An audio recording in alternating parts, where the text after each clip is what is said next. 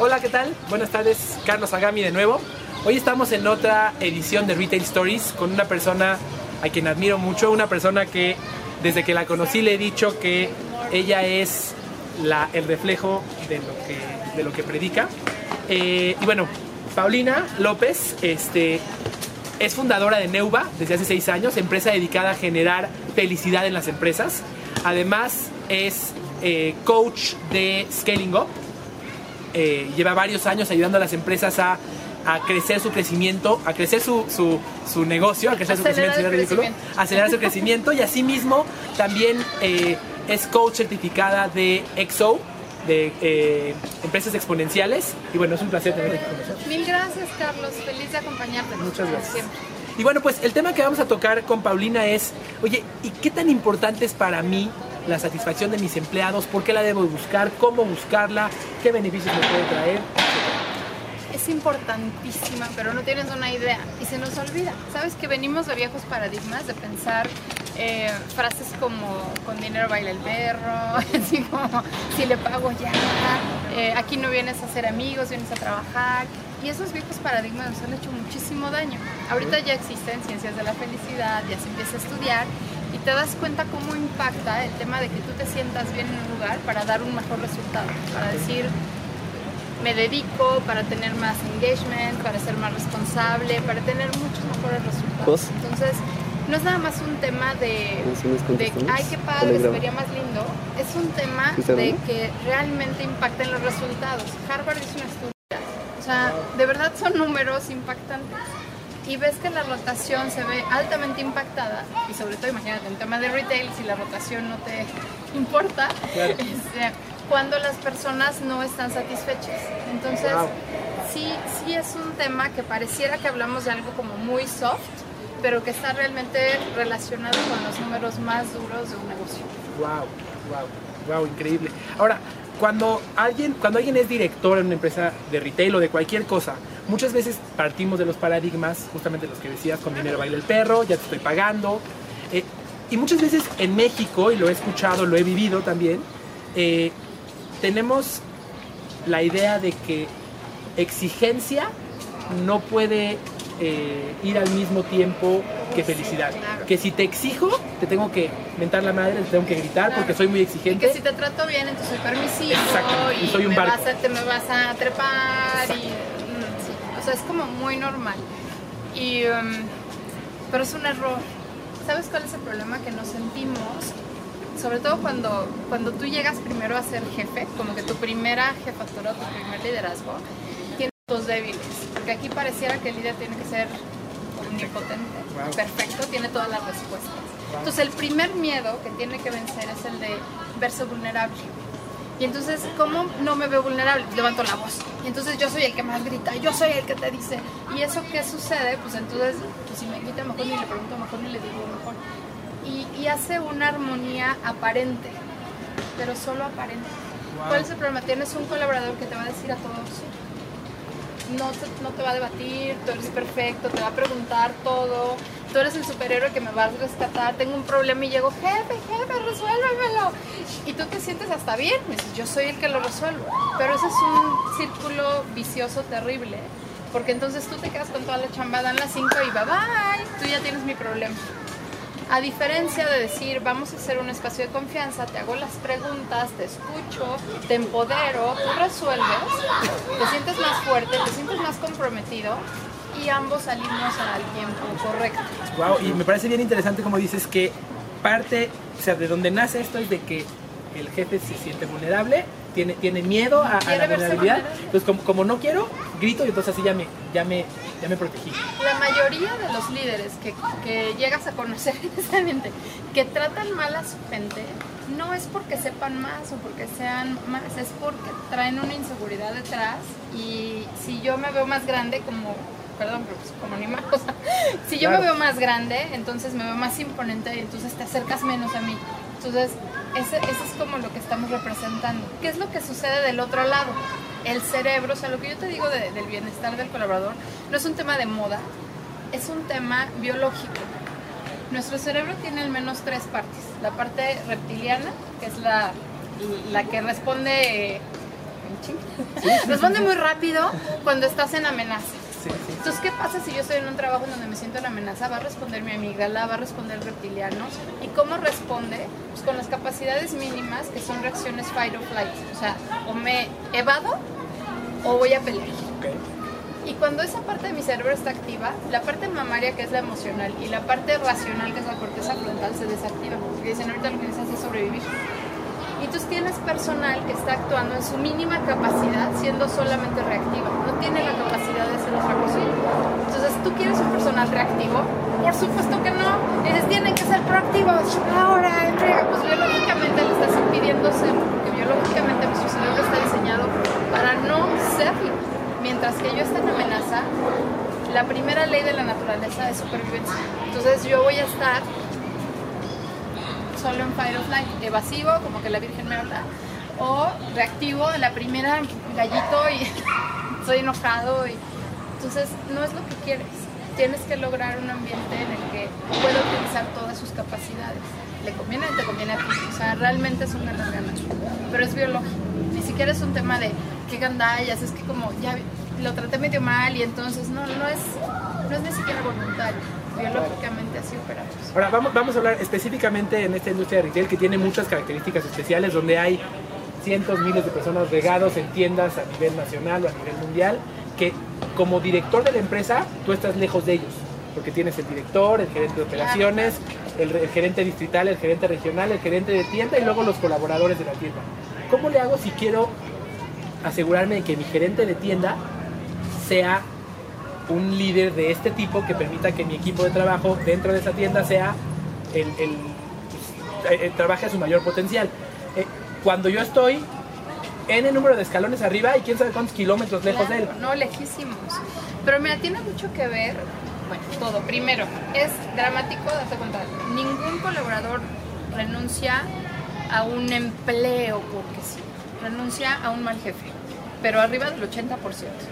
Entonces tenemos que trabajar con esos liderazgos, esos líderes medios, eh, para que realmente conozcan de esto, para que realmente sepan que necesitan de sus colaboradores y no al revés, que inviertan ese, ese organigrama, es decir, yo estoy al servicio para facilitar ese trabajo, no, no para mandar, no para hacer el arriero, o sea, tenemos que cambiar ese concepto, es un equipo de trabajo. Luego, eh, cuando tú ya tienes este, este mando medio más o menos ya capacitado y demás, también tienes que empoderar a la gente, porque muchos también, muchos colaboradores nos quedamos en lo pasivo de, pues a ver, hazme feliz. Pues tráeme el payaso. O sea, a mí, a mí no me has hecho reír, no te has preocupado por mí, nunca he recibido un masaje, o sea, cosas ridículas, ¿no? Entonces también cada colaborador tiene que entender que el- su propio bienestar no es trabajo de nadie más. Pero como sociedad no decimos, me voy a casar a- para que me haga feliz. No, o sea que eso no existe. Aquí cada quien se hace responsable de su propia felicidad. ¿Qué nos toca como líderes, no solo en retail, sino en cualquiera, pero principalmente en retail? Que las condiciones faciliten que las personas sean felices. Y luego ya cada persona decide. Pero por lo menos que las condiciones sí lo, sí lo faciliten. Y a veces la regamos mucho en condiciones. No nos importa como que hacia afuera que se vea todo bonito. Hacia adentro no importa, hay cortina. Entonces ponemos muchas condiciones que pueden ser muy complejas de evitar por las horas en las que estás, por la comodidad que necesitas normal, humana, que eso sí podríamos cambiar. Y no estamos hablando de ir a hacerle masajito, ni de ir a echarle porras, estamos hablando de qué condiciones mínimas debería tener para poder tener una pues un desempeño correcto. A veces no tenemos el equipo o no tenemos este, una silla, ¿no? Está rota, no tengo acceso a dónde dejar mis cosas. Ese tipo de cosas creo que pueden ayudarnos y no estoy hablando de algo estratosférico. Y ahora como, como, como persona, como individuo, como tú que te dedicas al retail, no esperes que alguien lo haga por ti. O sea, también es qué necesito yo, qué me está haciendo falta, en qué me tengo que capacitar, qué capacidad me estoy sintiendo como inseguro para poder atender. También hacerlo más, eh, más autodidacta y no ser tan pasivos en nuestro bienestar, ¿no? Que eso pasa muchísimo. Si no me dicen, parece, me parece interesantísimo. Apenas en el evento que tuvimos con Bern nos platicaba de esta, esta empresa de telemarketing que, era, que tenía márgenes de utilidad mayores al promedio, no recuerdo por cuánto, y que lo que hacía cada que compraba una nueva empresa que se dedicaba a telemarketing era cambiarle las sillas a los operadores y ponerle sillas de Herman Miller que dirías, oye, ¿qué gasto? Sin embargo, está pensando en las herramientas. Pero ¿cuánto te está generando? Claro. Entonces no es un gasto, es una inversión. Es como muy importante el, el que tú te des cuenta que lo que tú haces por tu gente es lo que también tu gente va a estar haciendo por tu cliente y tiene una repercusión. Y lo está haciendo por la automáticamente yo la cuido. Entonces también si no solamente me enseñas el tema de qué tengo que hacer, como mi trabajo a lo mejor es un poco mecánico y tengo que hacer como que siempre lo mismo, ¿qué pasa si de repente la capacitación cruza un poco más y me enseñas cómo cuidar mis finanzas. Me enseñas cómo mejorar mi aspecto personal o cómo nutrirme mejor. O sea, ese tipo de cosas que van, sobrepasan como lo técnico que sí sé que tengo que tener, hacen un vínculo. Y es como, ah, se preocupan por mí, les importa. Entonces no importa si mi jefe está a miles de kilómetros. O sea, el director al final de cuentas, a través de sus acciones y de esos estándares, yo sé que me está cuidando. Ahora, eh, eh, nos hemos encontrado muchas veces con, a ver, al final de cuentas, en una tienda, el gerente es el dueño de todo. El gerente de una tienda es, él, es el dueño del patrimonio de la empresa. O sea, él tiene ahí en número de millones de pesos que dependen de él por un tema de que se pueden perder. Él tiene a su cargo que esa tienda genere resultados o no, que la gente esté contenta o no, la productividad de la tienda y se ve increíblemente que tú cambias a un gerente de la tienda A a la tienda B y mágicamente la tienda B empieza a crecer. Y fue el mismo periodo, la misma 4T, todo fue igualito.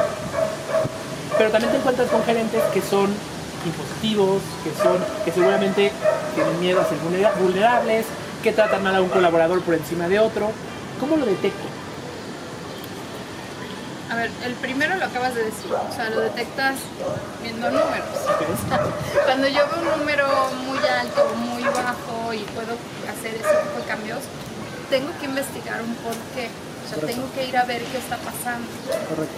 Em, y vale la pena explorar cuál es una, una cosa que detectas inmediatamente cuando una persona no te permite entrar.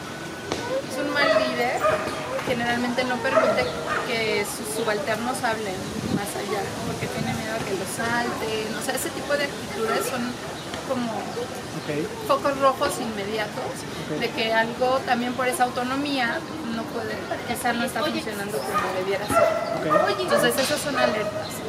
Em, dos, ausentismo, mucha rotación.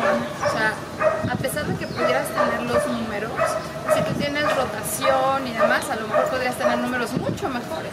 Y si es una tienda que está teniendo una rotación por encima de otras, es un foco rojo también de que lo primero es hay que ver los signos vitales numéricos. Por supuesto, por supuesto. O sea, esto es como la pirámide de Maslow. Entonces, cuando yo te hablo de bienestar en el trabajo, empezamos con lo básico. O sea, no puedes empezar con un tema de eh, vamos a hablar del significado del trabajo y vamos a hablar de flow, que me encanta y sí hay que hablarlo.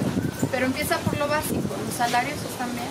Entiende su salario. O sea, muchas veces no, no es que estén mal pagados, es un tema de percepción, porque yo no entiendo a ciertos niveles que los impuestos es un tema gubernamental y yo digo, ah, me lo está quitando, él, él fue, ¿no? Entonces también hablar, entender esa parte básica, entender cuál es mi rol aquí, cuál es la meta, qué es lo que esperas de mí, que es pura base de la pirámide, o sea, pura base.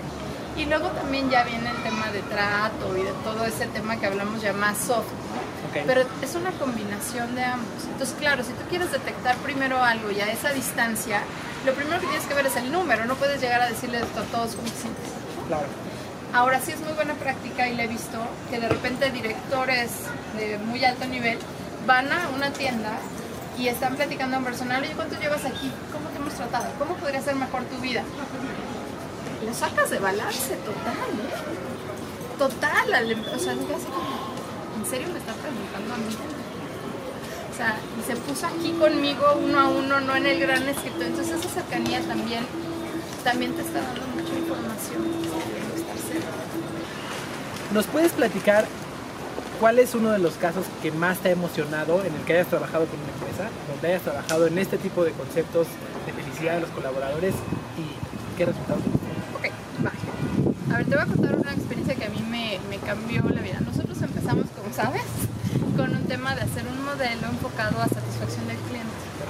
Pero al empezar en eso tuvimos un proyecto muy grande con una aerolínea en el que empezamos a trabajar justo con el frontline, todos los que estaban delante de y empezó muy padre, ¿no? A moverse, pero ¿qué es lo que detectamos? Que no puedes solamente hacer como estrategias de, de cara solamente al customer journey típico, hacia el camino del cliente y la ruta del cliente, cuando no te has dado cuenta que el camino del colaborador también es relevante en eso y que no es una ruta allá del cliente y acá del colaborador, sino que se van tocando.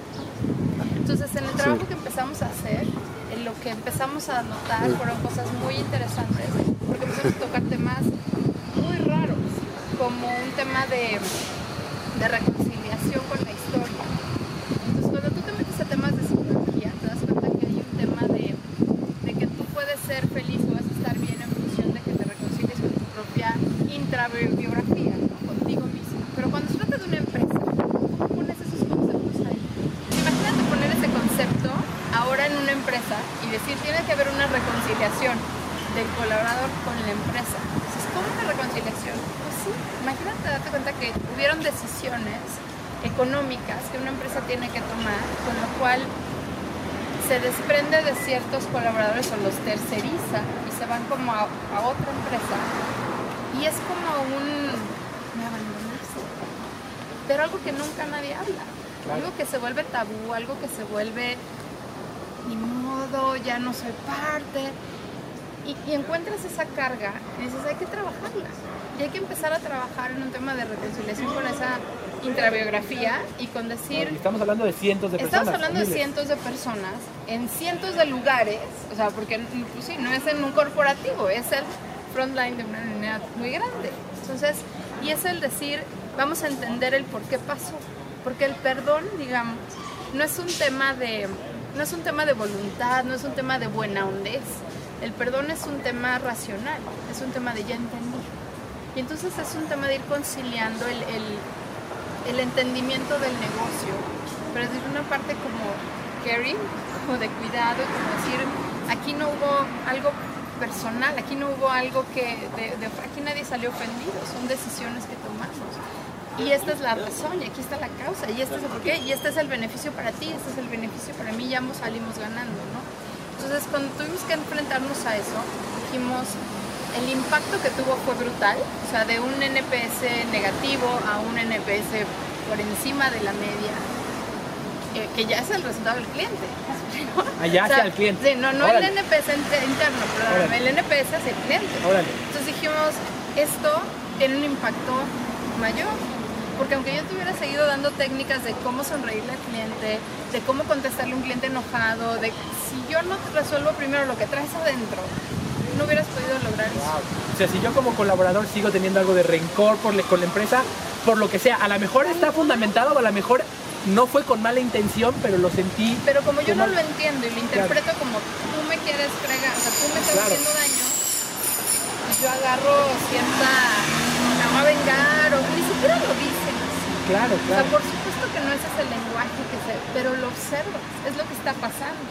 Entonces como que te lo empiezas a cobrar, como que empiezas a, ay, voy, pero es mi trabajo y voy, pero hasta aquí, ya no me comprometo más, ya no doy más, aunque pudiera dar más, pero no, claro, y yo te critico. O sea, siento que se rompe un punto en el que el colaborador no se siente parte de la empresa. Y el colaborador entonces dice, es que son ellos y nosotros.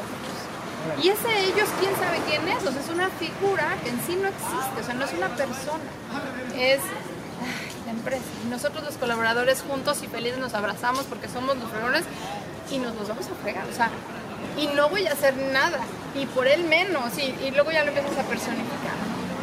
Y da igual si yo te digo, oye, acuérdate la técnica de cómo vas a responder a un enojo, acuérdate que estas palabras se dicen o estas no, y, y todas esas cosas salieron sobrando. Cuando te das cuenta que internamente si no está algo resuelto, O sea, aunque me des las- las- la técnica o la táctica de la batalla, si no creo que estoy luchando por un general con el que estoy comprometido, no lo voy a hacer, aunque me enseñes cómo. Es que, a ver, todo el mundo sabe cómo caerle bien a alguien. ¿O no? O sea, ¿de verdad crees que. Todo el mundo tiene pareja, tiene amigos, o sea, todo el mundo sabe esa parte.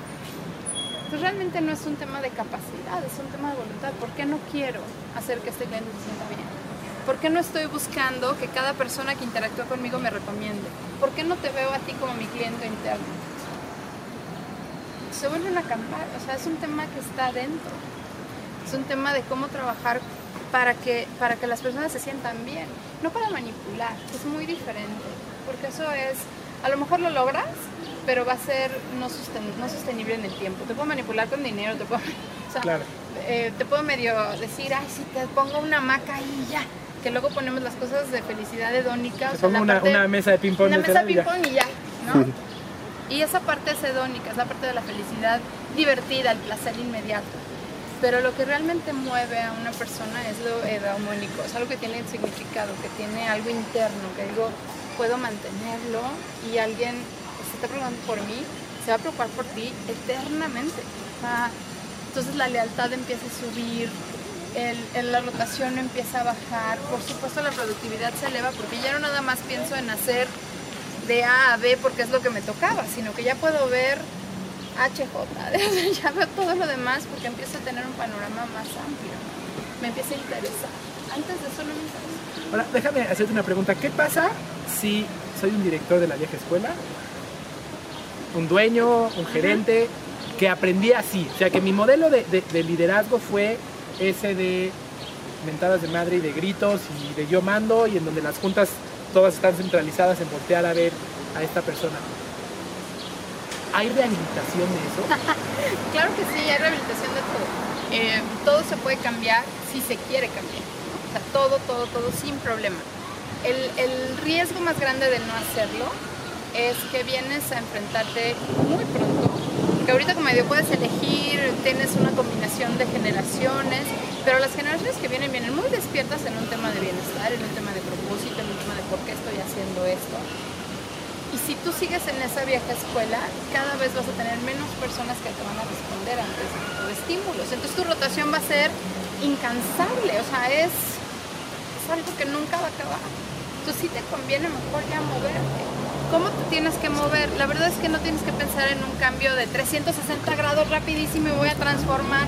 Los cambios se hacen de un grado a la vez. O sea, un pequeño grado que tú vayas seleccionando y ya. Nosotros ahorita hicimos un modelo muy, muy fácil que estamos replicando en diferentes lugares de, gracias a Dios, del mundo. Nos fuimos a Sudáfrica, a Costa Rica y eso, con un modelo que llamamos SMILE, que es un acrónimo justo para ayudar a personas que dicen, ¿cómo cambio? Cosas rápidas, cinco pasos es el acrónimo, pero empieza ya, un grado a la vez.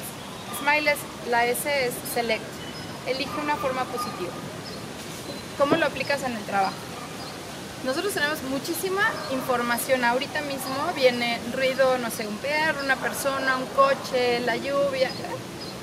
En este momento, a pesar de que yo tengo más de 5 mil millones de bits de información por segundo en mi cerebro, solo proceso 2000.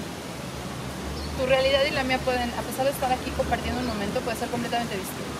¿A qué le estás prestando atención y a qué le estás prestando atención? Elige ¿Qué le vas a pasar? ¿A qué le vas a prestar atención? Y aparte, sé consciente que tu realidad tal vez no sea la misma que la mía. Entonces eso ya, ya te despierta. Y cambia tus preguntas. Entonces en vez de preguntar, hubo un problema, no salió, no llegamos a la meta, en vez de preguntar, ¿quién fue? ¿Dónde está el error? ¿Cuál es el área de oportunidad? Eh, Cambia y di, oye, ¿qué salió bien? ¿Y cómo podemos hacerlo mejor? Vas a llegar exactamente al mismo lugar, pero con la mente completamente abierta. Pruébalo. Entonces, como líder, se le cambia Bien. las preguntas. Segundo, mindfulness. Tienes que darle bre- breaks a tu cerebro. Andamos en un acelere. O sea, traes la prisa y luego en la ciudad peor, pero en todas partes. Es, rápido y todo, y, traes mil cosas en la cabeza. ¿Y qué pasa con eso? Que tu cerebro se pone en pausa. Dice, en modo reactivo, porque eso también es una amenaza, entonces estoy en modo reactivo. Entonces dale pausas. Y las pausas son enfoque total. Mindfulness es una técnica, más que de meditación, de, atención plena. Entonces, ¿a qué le estás poniendo atención? Pero aquí también estoy aquí en este momento. No estoy hablando contigo y pensando en mi mamá y en mis hijas. Y estoy aquí. Estoy aquí en plena conciencia. Y eso lo que hace es eliminar tres barreras que no te dejan ahí. La primera es la fantasía. Empiezo a pensar, a hablar contigo y ya me fui porque mañana voy a hacer, y, ya me fui. Si no es voluntario, ya valió, o sea, no te sirve. Si es voluntario es, es visualización, está. Dos, parloteo, hablar lo güey. no tienes objetivo, no tienes estructura y bla, bla, bla, bla, bla. Y el último, el chisme. O sea, está juntito ahí, parloteo. Y la queja. Nos quejamos de todo. No, es que qué poca madre, está lloviendo, nos estamos mojando. Si yo me empiezo a quejar de eso, en vez de estar concentrada en lo que estoy hablando, ya me fui. Entonces, conciencia plena y grace. La I, inspire. Líderes que inspiren. ¿Cómo inspiras? Contándote historia. O sea, platicando. Compartiendo, por ejemplo, muros de bienestar, muros de, gratitud, muros de reconocimiento. Un espacio físico que te cuesta una cartulina y post-it para decir muros de reconocimiento, quién lo hizo muy bien esta semana. Hoy, todos los días, pongan un post-it. Muros de logros, muros de merecimientos. El hecho de que se den esos espacios inspira. Link, conéctate con las personas. Dejemos de hacer relaciones transaccionales en donde solamente, buenos días, ¿cómo estás? Bien, gracias. ¿Y tú bien? Gracias. Por favor, me pasas las saladitas. O sea, es todo lo que hablamos. No, no hay, no tienes idea de quién soy, no tienes idea de quién eres. Eso está terrible, porque entonces es una conexión verdadera. Harvard hizo un estudio de la importancia de las relaciones. La importancia de las relaciones es mayor longevidad, mayor productividad, pero impresionante. O sea, vale la pena buscar eso. Entonces, ¿cómo estamos formando relaciones? Y Gallup hizo un estudio en donde quien tiene su mejor amigo en el trabajo es como 70% menos propenso a abandonar su centro de trabajo. Ah. Y ya, la E nada más es exponencial, compártelo con dos personas y así vamos haciendo. Vamos haciendo. Pero viste qué fácil. Y con eso estás moviendo un grado. Y lo mueves cada vez ya dos. Paulina, para concluir, dinos si fuera, si, si soy líder en la industria de retail, gerente de tienda, supervisor, director, ¿por dónde empiezo? Es muy buena pregunta. Eh, yo empezaría por una, por una evaluación NPS. O sea, el, el, el ENPS, que sería el de Employees Net Promoter Score, son dos preguntas muy simples. Las puedes hacer hasta en Excel, aunque hay muchos sistemas, yo les vendo también para hacerlo, pero lo puedes hacer muy simple. De qué tan dispuesto estarías a recomendar este lugar como un buen lugar para trabajar, del 0 al 10, y por qué. Ok. Eh, ahí clasificas, los que te califican 9 y 10 son promotores, te dan un punto, o te suman. Los que te califican 7 y 8 no cuentan, son pasivos. Los que te califican de 7 para abajo, perdón, de 8, 6 para abajo son detractores, te restan. Ok. Es una calificación rudísima, rudísima. No es lo mismo sacar un porcentaje donde tú digas, me dio 10 y me dio 6, 16 tengo 8, a alguien que me diga, me dio 10, me dio 6, tengo 0. Claro, O sea, claro, claro, es muy dura, pero aparte ese es un benchmark que puedes hacer con cualquier industria, es un, es un número internacional. Entonces vale mucho la pena porque te sirve. Cuando tú tengas la conciencia de, de que tu equipo no está bien, eso es importante, porque a lo mejor tú piensas, no, están bien, porque yo los pagas están bien. Entonces lo primero es la ceguera, de decir, están bien. Entonces cuando tú te enfrentas a un número así, te comparas con otras empresas y empiezas a ver resultados de rotación, empiezas a ver resultados de ventas y dices, ay, o sea, te tiene que doler para que te quieras mover. O sea, Claro. entonces lo primero es la métrica. Y de ahí vete ya al smiles. Empieza por cambiar tus preguntas hasta en tu casa. Es muy fácil. Solo esa, solo la S. Y vas a ver la diferencia. Porque tú puedes llegar enojado, muy enojado, un pleito con tu esposa. O sea, un pleito así feo, ¿no? O algo salió muy mal. Y en vez de llegar como normalmente llegas, toma aire y di que sí funcionó. Como primer pregunta se van a sacar de onda, alguien te va a empezar a decir lo que no, que sí funcionó. Obliga a la gente a que te diga que sí funcionó. Y desde ahí pregunta, ¿cómo puede salir mejor? Te van a decir lo que no funcionó, pero con Pero la mente abierta. Órale. Esas dos cosas, vas a ver, uno es el dolor de, oh, tal vez sí tendría que hacer algo. Y el otro es ver un resultado inmediato, que lo puedes Órale. hacer en tu casa, en, en- así que en el taller, en la casa, en la oficina, o sea, Órale. y te funciona. Wow. Increíble, de verdad muchísimas gracias, es valiosísimo lo que nos estás platicando. Me encanta. Primero yo Gracias. espero que podamos repetir pláticas como estas porque creo que el approach, aunque parece tan intuitivo, es tan necesario. Aunque hace tanto sentido, es tan necesario y estamos tan alejados de ello y le puede cambiar la vida a tantas personas, de verdad creo que vale la pena compartirlo. Eh, finalmente, dinos, ¿cómo podemos seguir escuchándote? ¿Cómo podemos eh, contactarte eh, después de esta entrevista? Eh, bueno, primero, mil gracias. Me encanta poder compartir esto, es mi pasión. Así que, Sí. este, por favor, bienvenido. Estamos haciendo movimiento fuerte en México. Creo que vamos un, pasito atrás de lo que está pasando, obviamente en Estados Unidos, pero incluso Latinoamérica ya se está moviendo hacia un tema de, de, bienestar en el trabajo, en la educación, etcétera. Yo creo que hay mucho por hacer, este, pero ya se está moviendo, ya es un movimiento grande. Eh, y nos podemos seguir viendo en Neuva. eh, nuestra página es neuva.biz. Eh, puedes seguirme en Twitter Neuva, NeuvaBiz o Paulina Lock. Eh, ¿Qué más? Paulina arroba neuva.biz, lo que necesites. Y, rápidamente, contigo. ¿por qué se llama Neuva?